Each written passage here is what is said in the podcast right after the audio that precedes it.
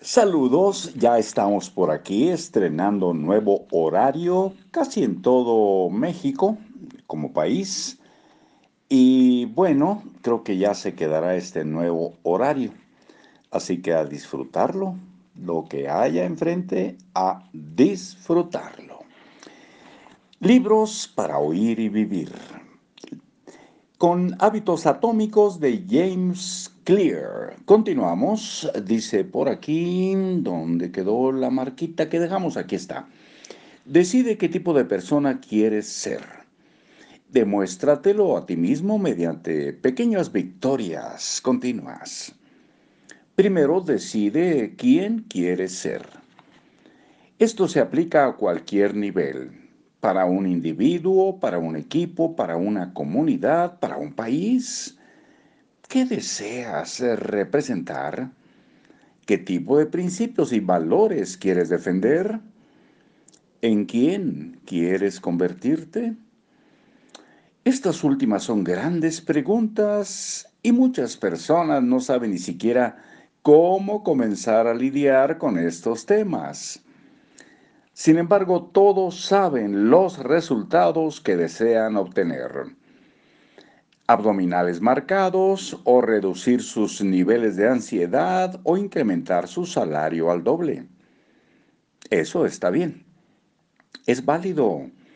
Puedes comenzar desde el tipo de resultados que quieres alcanzar y luego ir hacia atrás y construir al tipo de persona capaz de obtener esos resultados. Una tosecita y continuamos. Pregúntate a ti mismo, ¿quién es la persona que puede obtener los resultados que quiero alcanzar? ¿Qué tipo de persona puede perder 20 kilos de peso? ¿Qué tipo de persona puede aprender un nuevo idioma? ¿Qué tipo de persona puede iniciar una nueva empresa exitosa? Por ejemplo, ¿qué tipo de persona puede escribir un libro? Probablemente alguien que es constante y confiable. Una vez que defines esto, tu enfoque puede cambiar. En lugar de concentrarte en escribir un libro, enfoque basado en resultados, te enfocas en convertirte en una persona constante y confiable. Enfoque basado en la identidad. Este proceso te conduce a un sistema de creencias como el que sigue. Soy la clase de maestro que defiende a sus alumnos. Soy la clase de doctor que dedica a sus pacientes el tiempo y la empatía que requieren. Soy la clase de líder que aboga por sus empleados. Una vez que defines la clase de persona que quieres ser, puedes empezar a dar pequeños pasos para reforzar tu identidad deseada.